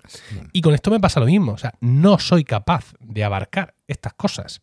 Entonces, si a mí alguien viene y me dice, oiga, que vamos a irnos a colonizar, a colo- a colonizar otros sitios, que era tu pregunta inicial, pues sí me lo planteo porque toda esta historia la hemos sacado de ese contexto, ¿vale? Realmente. O sea, ahora simplemente estamos hablando de irnos a otro sitio a vivir, que son cosas que mi pequeña mente protozoica es capaz de entender. claro, claro. En Pero desde momento... luego todo lo, todo lo demás me vuela muchísimo la cabeza y toda esta gente que está muy interesada con el tema del cosmos, que sigue las novedades, que no sé cuánto, para parte para la otra, yo no soy capaz, pero no por falta de interés, sino por falta de capacidad de entendimiento. Pero yo creo que entonces estoy encontrándome que en ti hay una falta de conexión que, que te urjo a que... eh, urjo, está bien dicho, es irregular. Seguramente sí. sí. Eh, a, que, a que reconectes, porque tú como yo eres un amante de la ciencia ficción, si no, no estuvieras, no estarías disfrutando eh, The Expanse como lo estás haciendo. Sí. Mm, esto es ciencia ficción, solo que es verdad.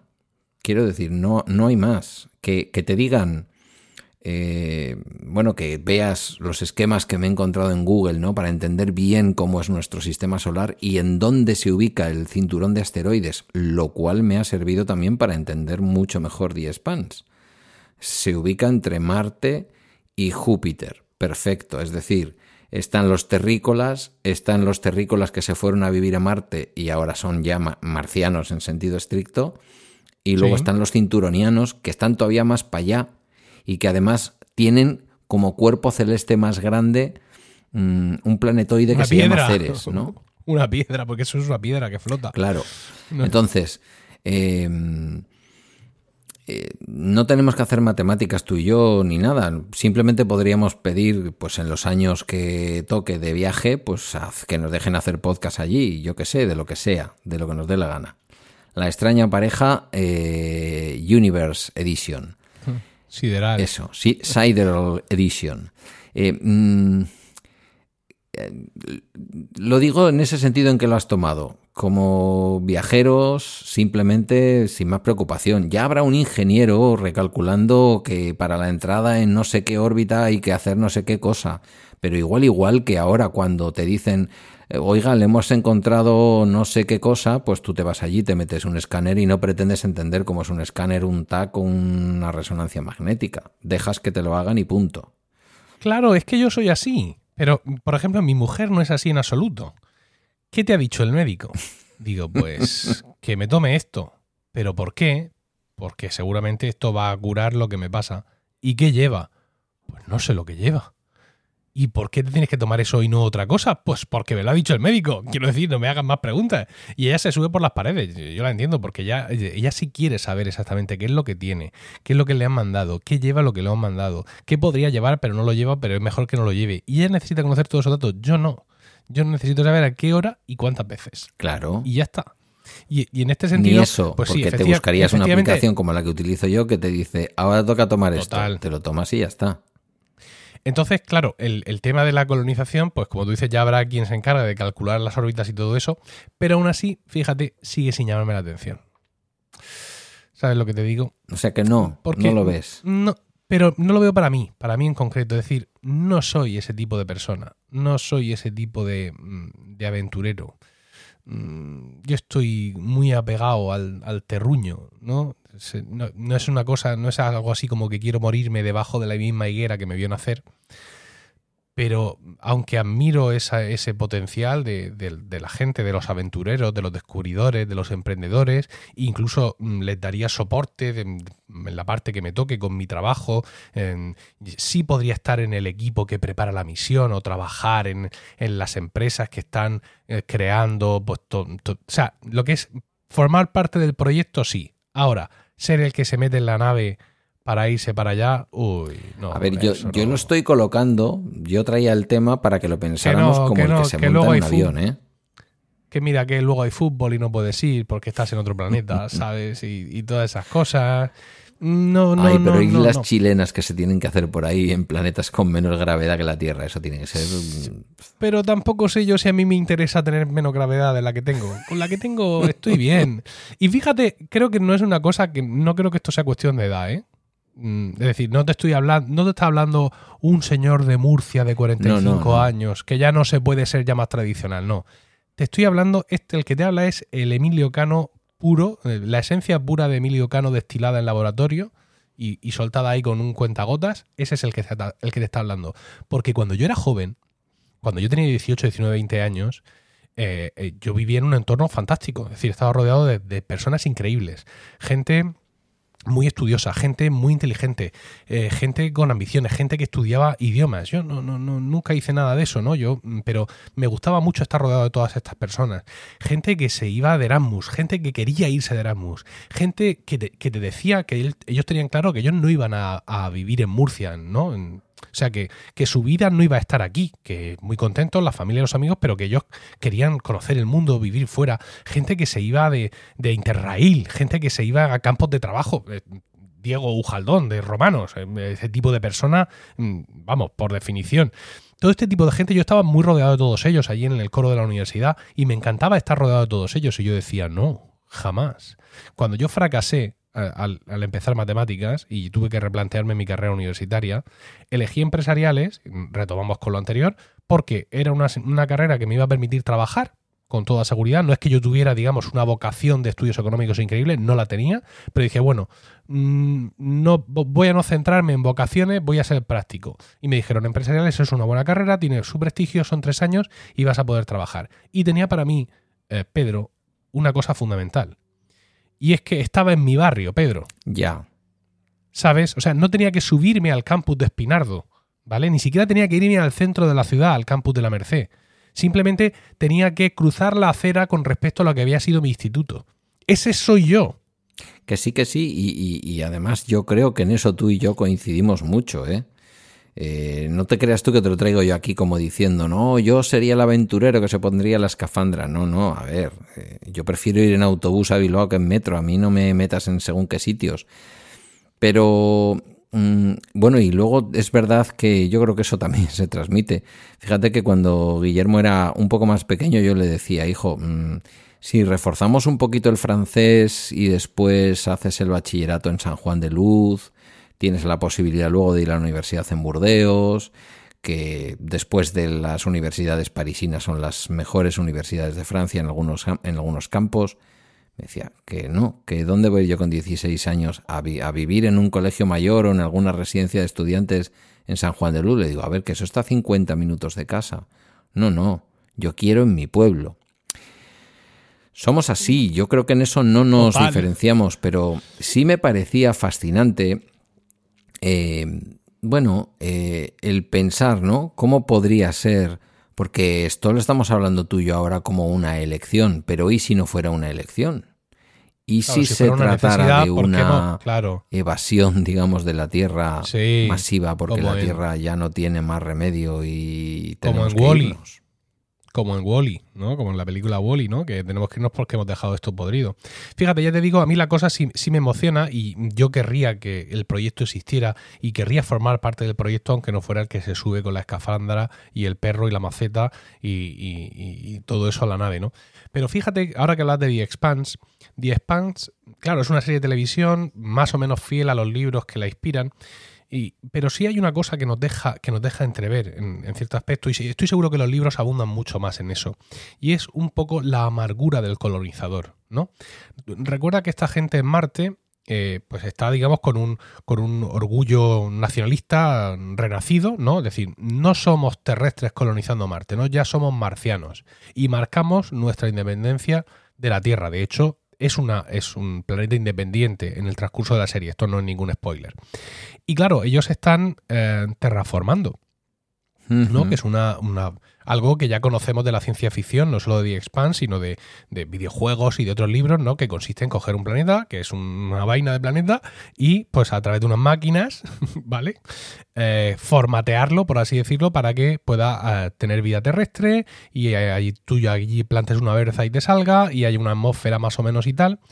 Y, y hablaban en algún momento de no sé qué temporada que los personajes que nosotros conocemos, ¿no? Mm, que nosotros conocemos en la serie, ¿no? los protagonistas que son marcianos, había una protagonista en concreto que era una marciana muy, muy, muy auténtica, muy de eh, Marte para los marcianos, ¿no? muy nacionalista, por así decirlo, y decía con cierta amargura que ella nunca iba a ver Marte eh, terraformado. Es decir, jamás, porque esas cosas llevan tiempo, ¿vale? Jamás ella iba a poder pasear al aire libre en Marte y toda su vida en Marte cuando ella muriera iba a ser pues dentro de las estaciones y de, digamos de todo lo que ellos habían construido allí para, para vivir digamos encapsulados no pero el proceso de terraformación era tan largo que ella seguramente no, bueno, seguramente no, ella, decía que ella no iba, nunca iba a poder, decía, creo, creo que era recibir el, el viento de, de, Marte en su cara. Y esto también es otra tela, ¿eh? Decir, el, porque todo esto el proyecto está bien, pero saber que es una cosa, porque todos somos parte de algo. Eso está claro, ¿no? Es decir, eh, y nosotros hacemos nuestra parte, luego dejamos este mundo y ahí quedan los siguientes. Pero en un caso así, eh, eres más consciente que nunca de esto. Es decir, tú te vas allí a poner, vamos a decir algo así, como una primera piedra, pero tú eres consciente que es un proyecto que puede durar 100, 200, 300 años, pero que alguien tiene que empezarlo, ¿no? Y, yo creo que eso, mm, en cierta forma, Pedro, mm, tú que eres más leído que yo, va en contra de, en cierta parte de la naturaleza humana, y hay que tenerlos muy bien puestos para superar eso, porque todos queremos terminar las cosas. ¿Vale? De, hecho, en las charlas de productividad que, doy es uno de los aspectos fundamentales, tu necesidad, o sea, lo que te gusta hacer clic y dejarlo todo completado. ¡Ah! Y todo recogido. Eso va dentro de nosotros. Eh, hay que ser una persona muy especial para subirse a una nave y para iniciar un proyecto que no va a acabar hasta que incluso ya nadie se acuerde de tu nombre. Sí, eso es cierto, pero fíjate, yo decía en, en algún bala extra de hace un par de semanas, a raíz de una a raíz de una eh, charla que tuvimos en el centro donde va a hacer Guillermo el bachillerato, decía que, mm, bueno, la persona que vino allí a darnos un poco la, conversación, em, hay que reconocer que como especie eh, somos de esas especies que hay sobre la Tierra que son capaces de cooperar. En la charla el, hombre este em, lo que nos venía a decir es que somos una especie que colabora y que coopera como esa hormiga obrera, ¿no? O como la. o como la. en, los panales las, las abejas. Entonces. ¿Y si nos tocara? A ti y a mí ya no, porque no sé, a la Tierra le quedará tiempo suficiente, por lo menos para que tú y yo nos, nos, fusionemos con ella, ¿no? Pero a nuestros nietos, a los hijos de nuestros nietos, si es el caso, mmm, yo qué sé, ¿no? Bueno, luego están los que dicen, pero es que este es otro debate, que los seres humanos, o sea, que el planeta no va a tener ningún problema, el planeta va a seguir aquí. En todo caso, seremos los seres humanos los que no podremos mantener la vida en la Tierra. Me da igual, en esta reflexión la conclusión es la misma. Y lo decía el propio Stephen Hopkins, es decir, eh, háganse ustedes a la idea de que en algún momento la humanidad tendrá que abandonar la Tierra. No lo decía un cualquiera. Es verdad que, bueno, como los grandes genios, él soltaba sus ideas, que son ideas fuerza, y que luego vete a saber si eso ocurre dentro de mil millones de años, cuando ya el Sol incluso se haya apagado y no tenga mucho sentido hacer demasiado, ¿no? Pero no lo sé, me resulta sugerente. Yo no lo haría. O sea, en ese sentido me alineo contigo. Yo no lo haría. Pero me resulta sugerente la idea, ¿no? De pensar que como especie nos expandamos al resto del universo. Eh, por lo menos al resto de la Vía Láctea. Luego ya veríamos, ¿no? Porque desde el punto de vista más universal, en sentido literal, parece que el sistema solar más cercano que podría tener condiciones adecuadas, más allá de que se habla de que Europa, la luna de Júpiter y tal, pero mm, hablamos de Alfa Centauri próxima y eso está como a no sé cuántos años luz. O sea, un montón de tiempo en la velocidad actual que somos capaces de desarrollar con la tecnología actual. Bueno, no lo sé, yo lo traía aquí un poco por, por si te resultaba sugerente, pero en esto eres un señor de Murcia total. Totalmente. Fíjate, me resulta curioso mm, lo entre comillas lentos que hemos ido en algunos aspectos, ¿no? Ahora mismo estamos en el año 2020. Mm, para personas como nosotros que hemos crecido en los 70, en los 80, hablar del año 2020 era que te volara la cabeza. Y no lo era, y no, y no lo era por capricho. Lo era porque, digamos, eh, la humanidad había visto lo que se había avanzado en los últimos años y había calculado lo que se iba a, avanzar en, los siguientes, ¿no? Entonces, eh, se esperaba como mucho de eso, de, los próximos años. Y yo recuerdo, lo he contado, lo he contado varias veces, he contado de, yo estar leyendo el TVO, ¿no? el TVO, y allí en, las páginas de ese TVO de, los años 50 y 60, pues ver predicciones del año 2000 no sé cuántos y ver eh, pues eso, gente volando con los coches, eh, gente viviendo en el espacio, todo, todo este tipo de cosas. Incluso ya nos está pasando que estamos alcanzando las fechas que nosotros mismos nos planteábamos como futuristas en nuestras propias creaciones, ¿no? Es decir, novelas, películas de ciencia ficción creadas en los 80 y que hablaban de 2001, mm, una Odisea en el espacio, 2020, Odisea 2. Y aquí estamos. Y esta no es una sensación de ahora en 2020. Mira, se están celebrando en estos momentos en los 10 años del lanzamiento del iPad, ¿no? En aquel momento, cuando sacaron el iPad, eh, me pidió, nos pidió a, algunos eh, bloggers entonces eh, que escribiéramos como invitados un artículo para, digamos, para hablar de ese lanzamiento.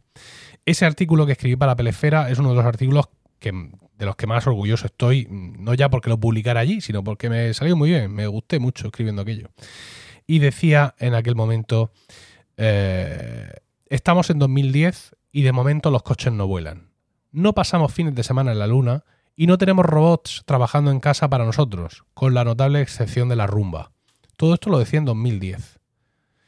Han pasado 10 años, es decir, estamos en 2020, y eh, tampoco ha mejorado mucho la situación. De hecho, ahora los robots que trabajan en casa para nosotros, es decir, la rumba o la conga o como la quieras llamar, ahora son más universales. ¿Te das cuenta? En 2010 ya existía la rumba, ya era algo que se conocía y que la gente tenía, y han pasado 10 años para que esto mm, esté, digamos, más universalizado. Porque creo que en esto sí podemos estar de acuerdo, ¿no? Estos robocitos limpiadores ahora mismo, o al menos aquí en España lo son, están como mucho más extendidos. Mm. Y me da la sensación de que eh, conforme avanzamos, mm, hay menos margen, digamos, para crecer rápido y por tanto los crecimientos son mucho más lentos. Yo acababa aquel artículo hablando de la, decía, eh, pero un momento lo tengo aquí, decía, en definitiva, si finalmente lo tenemos, eh, recibiéndome el iPad, si finalmente lo tenemos sentados en casa, podremos mirar por la ventana y ver que los coches siguen sin volar. Pero manejando en el iPad la increíble interfaz de iPhoto para enseñar unas fotos a nuestros amigos, tendremos por fin la sensación de que 2010 es, al menos un poco, como 2010. Y cuando me hablas de colonización y todo ese tipo de cosas, eh, ahora mismo si bien mm, nosotros como sociedad en, 2000, en el año 60 o en 1970 hablábamos de 2000, del año 2000 o de 2020, yo ahora no hablo del año 2099. Mm, yo ahora hablo del, del, año 2150 o del año 2200 por lo menos, porque creo que soy más consciente de que los pasos que nos quedan por dar son mucho más difíciles que los pasos que hemos dado. Sí, y luego que es cierto que en esto en concreto de lo que estamos hablando ha habido dos fases, ¿no? Y esta es como la parte más dura de toda esta de toda esta reflexión, la menos diespans y la más eh, pues el periódico de hoy. Mm, hubo unos años, lo hemos visto en la, en la serie sobre la carrera espacial de, de Apple TV Plus, no voy a recordar el nombre, Em, For all the mankind, para toda la humanidad. Para toda la humanidad. Eh, precioso título para precisamente este tema que estamos tratando. Em, no fue más que una carrera política, como lo fue luego la carrera de armamentística, ¿no? Ya lo era entonces, de hecho. Em, después, cuando todo esto se ha circunscrito no a ver a quién tiene la nave más grande y que va más lejos, porque hoy mm, incluso la comunidad científica internacional aplaude que los chinos han conseguido o han dejado de conseguir, que los indios lo están intentando. Ya no se vive tanto como una rivalidad, por más que quizás en lugares donde tú y yo no somos capaces de, de atisbar, donde no nos dejarían entrar, a lo mejor sí que sigue, sigue existiendo esa rivalidad o sigue existiendo, vete tú a saber qué proyecto. Lo cierto es que todo se ha ralentizado mucho porque ya no hay intereses militares, lo que hay son intereses en todo caso científicos. Tampoco tengo tan claro, por más que haya yo traído el tema aquí, que la humanidad sea una especie que esté llamada realmente a abandonar en algún momento el planeta Tierra, más allá de logros que a fecha de hoy, 2020, como tú muy bien dices, eh, en fin, fecha simbólica donde las haya, por la literatura y por muchas cosas, ¿no? Eh, Arthur C. Clarke y, muchos otros. Eh, mm, tampoco tengo claro que, que desde el punto de vista mm, de, de, la cuestión meramente científica vayamos a ser capaces de ir más allá de Marte. Digo como especie, no, no mandar una sonda a un lugar más allá del cinturón de asteroides que ha podido comprobar un cuerpo helado que tiene seis mil millones de no sé qué de años. No, quiero decir que ya no digo tú o yo como el que coge el tranvía en el centro de Murcia, sino que seres humanos preparados en naves mm, excepcionales y que no son como los aviones Boeing, que hay una o dos en toda la Tierra, sean capaces de llegar a Marte y montar allí una pequeña colonia o tal. Creo que fíjate que en este momento ni tan siquiera eso se ve como una posibilidad relativamente cercana. Esa es la parte realista de toda esta especie de cosa eh, cuántica soñadora que traía yo hoy aquí, ¿no? Claro, es que también la ignorancia te permite soñar más. Conforme la ciencia va avanzando y va conociendo y es consciente de sus propios límites, las metas que se, que se pone pues son menos, menos ensoñadoras, ¿no? Eh, lo mismo mm, descubrimos no sé qué movida científica que hace que nos vuele la cabeza y que de pronto eh, podamos viajar de otra forma o podamos recrear el ambiente de otra forma y cambia todo nuestro mundo, ¿no? Como ya nos ha ocurrido en, los últimos 100 años con un montón de descubrimientos que han posibilitado muchas realidades que ah, parecían absolutamente imposibles, ¿no? Eh, por ejemplo, sin ir más lejos, algo por, poner un poco los pies en la tierra, eh, literalmente, ¿no? Ahora mismo, eh, los coches eléctricos, pues sí, fantástico, maravilloso, no contaminan, no sé cuántos, todo ese tipo de historias, pero tenemos un problema y es lo que tardan en cargarse los coches eléctricos. Es cierto que mm, existe la carga rápida, incluso en algunos coches permiten carga muy rápida, pero sigue sin, siendo, sin ser equivalente a abrir el depósito, meter la manguera y darle al botón, ¿vale? Presionar el gatillo y llenártelo de diésel hasta las trancas. Claro, los avances que se están haciendo en la velocidad de carga del coche eléctrico están en función de la física que conocemos. Sí, claro. No hay más. Oiga, Esto se le, puede usted meter más caña y se cargará antes, pero esto tiene, quiero decir, hay un límite, hay un límite, una batería que te va a dar eh, una batería de, de 40 kilovatios hora, por mucho que corramos, por así decirlo, ¿vale? Le enchufamos ahí mal de Josh eh, eh, y, y, y como mucho, usted la va a poder cargar en no sé cuánto tiempo quizás nos falta pegar ese salto, ¿no? Encontrar ese no sé qué, algo que se haga ahí en el CERN, en Suiza, debajo de, enterrado en el, en el tubo aquel, y entonces de pronto, ah, nos cambia el paradigma. Y entonces nos damos cuenta de que sí, de que una batería de un coche, no de 40, ¿eh? de 80 kilovatios hora, ahí como campeones la vamos a poder cargar en dos minutos. Con lo cual cambia todo en nuestra sociedad. O sea, no es ya que, que, que podamos tener Sí. coches eléctricos, sino que podamos tener camiones eléctricos Sí, directamente. sí, sin duda, no. Y Entonces, está claro, claro, ahora que el interés de que la ciencia señale, por ejemplo, a Alpha Centauri próxima, que no me acuerdo, ¿eh? Mm, vuelves a poner aquí, podríamos volver a poner la, cu- la cuña del cuñado. Em, pues no sé si eran 40.000 años los que podríamos, o 26.000 años los que podría tardar un viaje interestelar hasta Alpha Centauri próxima, la estrella o el, o el sistema solar más cercano en donde se considera que podríamos vivir igual que en la Tierra.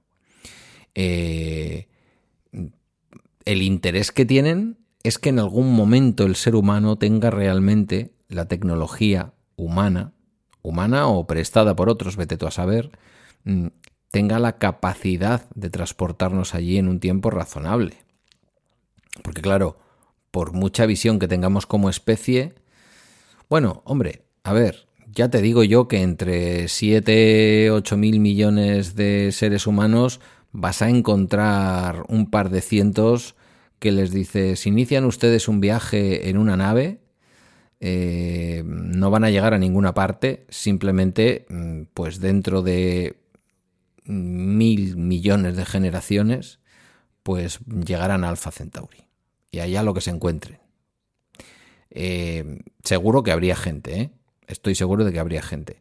Pero aunque eso sea así, pues el interés científico real que tiene que descubramos que más allá de nuestro propio de nuestra propia galaxia, no ya de nuestro sistema solar, de nuestra propia galaxia, existen este tipo de lugares, solo puede tener como objetivo que en algún momento tengamos la tecnología para poder llegar sin tardar 26 mil millones de años o 26 mil años o la dimensión enorme que ahora mismo no me cabe en la cabeza que, que corresponda, ¿no? Mira, eh, por, por, ir terminando la sección, eh, no dispongo de la tecnología para, para, esto que voy a decir, pero estoy adivinando lo que está ocurriendo en el futuro en estos momentos. Hay un montón de gente que está escuchando esta sección y que está gritando un nombre continuamente conforme vamos hablando. Ese nombre es el nombre de una película de 2014 que es Interestelar.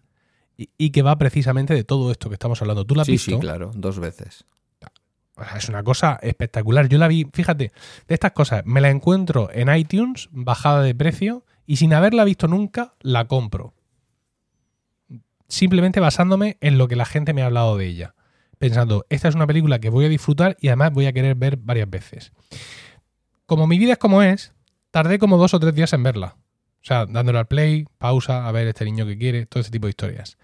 Pero me ha dejado tal huella ¿vale? En lo que es la película, el tema que trata, cómo está hecha la película, que todavía no aventuro cuándo voy a ser capaz de verla otra vez, de lo que me ha impactado. Y muchas de las cosas que estamos hablando están ahí reflejadas, ¿no? Como precisamente, pues, eh, la necesidad o no de abandonar el planeta, no ya el deseo de explorar, sino la necesidad de tener que irnos. Cómo ocurre algo que supone un cambio tecnológico y te vuela la cabeza directamente. Es decir, el problema ya no es cómo llegar, sino a dónde vamos. Porque hemos solucionado de golpe este tipo de historias. Y yo creo que es una. Si, si no habéis visto Interestelar y esta conversación que estamos teniendo aquí, más o menos torpemente, eh, Pedro y yo, os, os, interesa.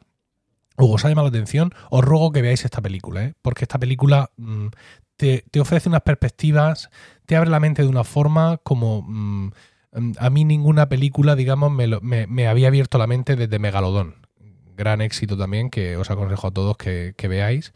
Eh, fíjate, llevé a Rocío a verla cuando estaba ya salidísima de cuentas de Miguel, digo, a ver si le da un susto el bicho este y tal, pero no hubo forma tampoco. Miguel al final nació cuando le dio a él la real gana, como han hecho todos mis hijos, vamos, que tampoco es que sea una excepción. Pero bueno, ya os, ya os digo, Interestelar es una película que mm, propone, no voy a decir que contesta, porque nunca se sabe, ¿no? Pero que propone muchas respuestas muy interesantes a algunas de las cosas que estamos dejando aquí eh, Pedro y yo, Pedro y yo abiertas. Y escúchame una cosa, si tú no piensas meterte en la nave e irte a colonizar, ¿por qué demonios traes aquí este tema? ¿Qué, qué, pensabas? ¿Que yo sí me iba a ir no, o? No, no, porque me fascina pensarlo, ¿no? Y porque Ah. sería muy curioso qué tipo de sociocracia o de sistema tendría que haber en esa nave para que aquello funcionara, a dónde llegaríamos, qué habría. No, es. Yo creo que es mi pensamiento de absoluto rendido a la buena ciencia ficción y absoluto decepcionado de la mala ciencia ficción, que también la hay. Interestelar, por cierto, ya que la has mencionado, no recuerdo ahora en qué plataforma está, pero está en una plataforma de streaming, eh, en una de las, además de las accesibles, no sé si es en el propio Amazon que se puede ver, eh, o en HBO o en alguna de estas. Interestelar, ¿te refieres? Que está sí, disponible. sí, que está disponible, no hace falta yo. comprarla ni alquilarla, que si tienen suscripción a Amazon Prime Video o alguna de estas, que busquen por favor porque creo que está, bueno, creo no, seguro está en una de estas plataformas disponible. Pues te equivocas. Ahora mismo aquí en España está en Movistar Plus. Mm, ah, bueno, pues mira, igual, igual la he visto en, en el Plus Lite, sí, a lo mejor sí. Y sigue, eh, para comprar está a, a precios eh, de menor a mayor. Eh, Apple, que, que curioso que ofrezca el precio más barato. Eh, Apple la ofrece a 4,99, Rakuten a 5,99 y ambos en resolución 4K y luego ya absolutamente fuera de mercado Microsoft la ofrece simplemente en HD a 10,99 y Google, porque ellos lo merecen, 17,99. que, quiero decir, para eso me, me- me compro lo- los Blu-rays. Pues sí, pues sí, porque valdrán menos que eso seguramente. Y ahora, para, para rematar ya, ahora que has hablado de, de qué estructura social se crearía en la nave, hay otra serie, bueno, una serie que es maravillosa por muchos aspectos, pero que uno de ellos es que retrata muy bien ese, ese tema, y es eh, Battlestar Galactica. En Battlestar Galactica también no hay, no hay spoiler, eh, nos destruyen el planeta unos eh, seres muy malvados, que los creamos nosotros, pero bueno, no es el tema ese ahora, y la humanidad pues se ve, mm, digamos, obligada a, a estar por ahí flotando en unas naves espaciales, y claro, esas naves espaciales son la humanidad, es lo que nos queda. Con lo cual, pues sigue teniendo que haber pues un presidente, por así decirlo, un gobierno, hay unas elecciones, hay un intento de golpe de Estado, y es uno de los encantos maravillosos que tiene Battlestar Galactica, que no solo es luchar a tiros en el espacio contra los malvados, no solo es el explorar nuevos horizontes y ver a dónde nos lleva la humanidad, es que sigue habiendo una trama política súper interesante, ¿no? Con, con con unas tensiones ahí y unas historias que no voy a decir que sea el ala este de la Casa Blanca ni nada de esto, pero que también tiene esa, esa parte, porque en definitiva, Pedro, eh, estemos donde estemos, da la sensación de que los seres humanos nunca vamos a dejar de ser seres humanos. Eh, bueno, hay un momento, ¿no? En The Expanse en donde mm, no sé si es la secretaria de las Naciones Unidas o alguno de sus ayudantes viene a decir eso. Eh, sois marcianos, nosotros vivimos en la Tierra, pero tenemos una cosa en común. Sí, creo que es, creo que es la, el personaje de la secretaria general de las Naciones Unidas. Dice, somos humanos, ¿no? Eh, bueno, podríamos empezar, pero esto nos daría para otro, la extraña pareja, podríamos empezar por entender y por aceptar que eh, todos los que ya estamos en este planeta, que ya tenemos colonizado, somos seres humanos y nos reconocemos unos a otros como tales, que tampoco lo hacemos, Emilio, que tampoco lo hacemos.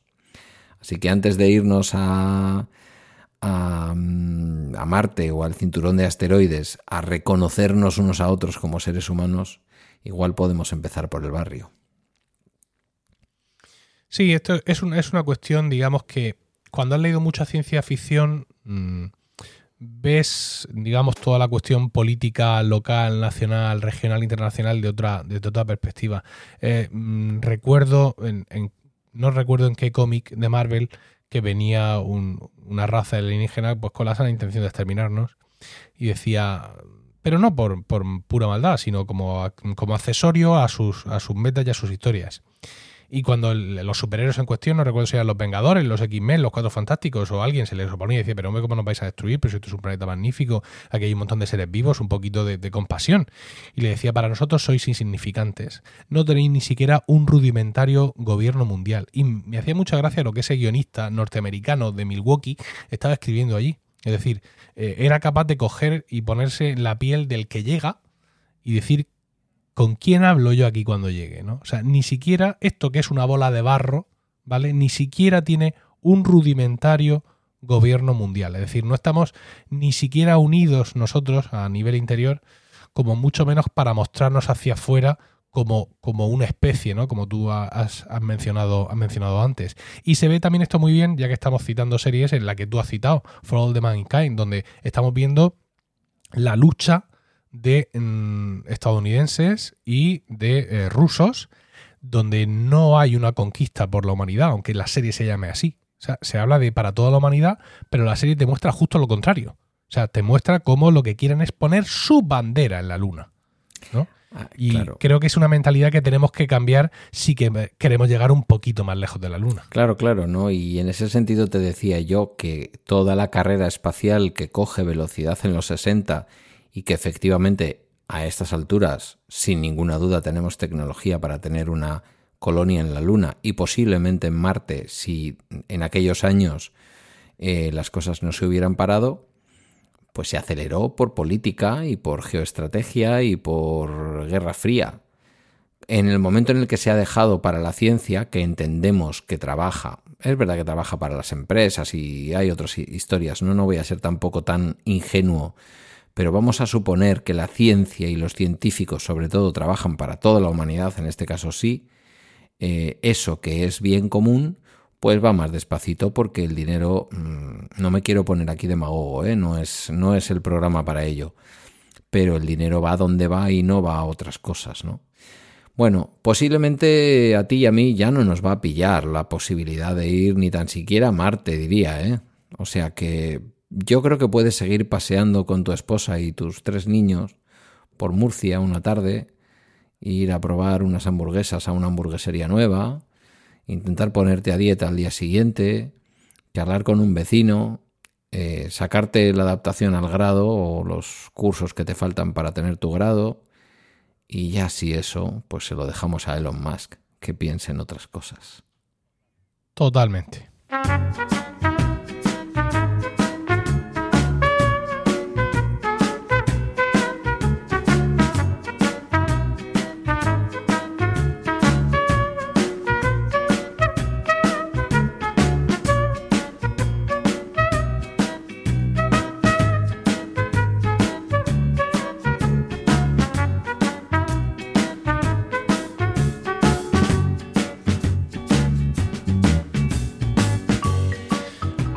Sabéis que si queréis comentarnos vuestra propia opinión sobre todas estas majaderías que estamos diciendo, tenéis nuestra página web a vuestra disposición, eh, la extraña pareja, así con ñ y todo, ¿eh? la extrañapareja.net.